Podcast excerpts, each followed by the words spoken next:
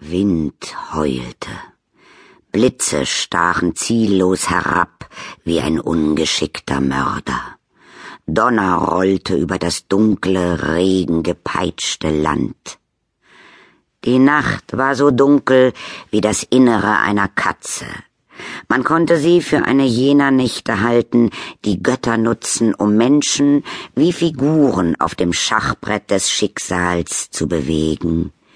Mitten im elementaren Stürmen, neben tropfnassen Stechginsterbüschen, glühte Feuerstein wie Tollheit im Auge eines Wiesels. Das flackernde Licht fiel auf drei zusammengekauerte Gestalten. Es blubberte im nahen Kessel, und eine unheimliche Stimme kreischte Wann sollen wir drei uns wiedersehen? Eine kurze Pause folgte. Schließlich erwiderte eine andere und weitaus normaler klingende Stimme. Tja, ich hätte nächsten Dienstag Zeit. Die Sternenschildkröte Groß Atuin schwimmt durchs unergründlich tiefe Meer des Alls, und auf ihrem Rücken stehen vier riesige Elefanten, deren Schultern die Scheibenwelt tragen. Eine kleine Sonne und ein winziger Mond umkreisen sie in einer komplizierten Umlaufbahn, um verschiedene Jahreszeiten zu schaffen. Nirgends sonst im Multiversum mag es notwendig werden, dass ein Elefant das Bein hebt, um die Sonne vorbeigleiten zu lassen. Der Grund dafür bleibt vielleicht immer ein Rätsel.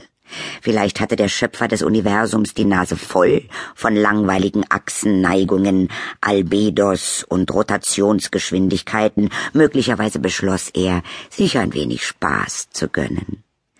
Wer vermutet, dass die Götter einer solchen Welt wahrscheinlich nicht Schach spielen, hat zweifellos recht. Es gibt überhaupt keine Götter, die an Schachpartien Gefallen finden. Dazu fehlt ihnen einfach die Fantasie. Götter bevorzugen einfache, gemeine Spiele, deren Regeln zum Beispiel erreiche keine Transzendenz und fall geradewegs der Vergessenheit anheim lauten.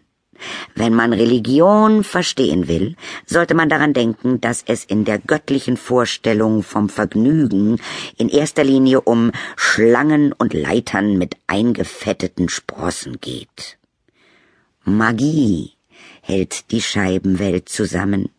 Ein Zauber, der durch ihre Drehung entsteht wie Seide, gesponnen aus den tiefer liegenden Schichten der Existenz, um die Wunden der Realität zu nähen. Ein großer Teil davon erreicht die Spitzhornberge, die sich von den frosterstarrten, kalten Ländern der Mitte durch einen langen Archipel bis zum warmen Ozean erstrecken, der endlos über den Rand fließt. Pure Magie knistert unsichtbar von Gipfel zu Gipfel und entlädt sich im Gebirge. Die meisten Hexen und Zauberer stammen aus den Spitzhornbergen. Dort bewegen sich die Blätter der Bäume selbst dann, wenn kein Wind weht.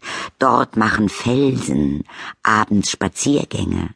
Manchmal scheint sogar das Land lebendig zu sein. Gelegentlich auch der Himmel. Der Sturm gab sich wirklich Mühe.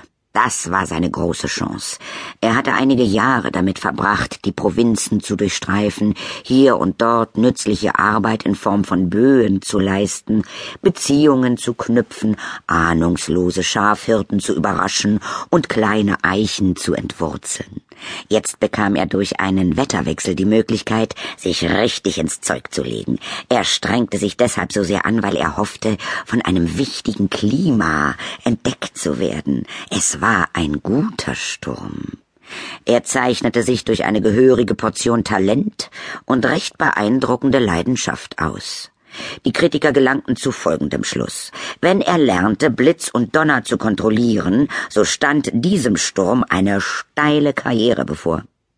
Die Wälder applaudierten mit lautem Rauschen, wogenden Dunstschwaden und umherfliegenden Blättern.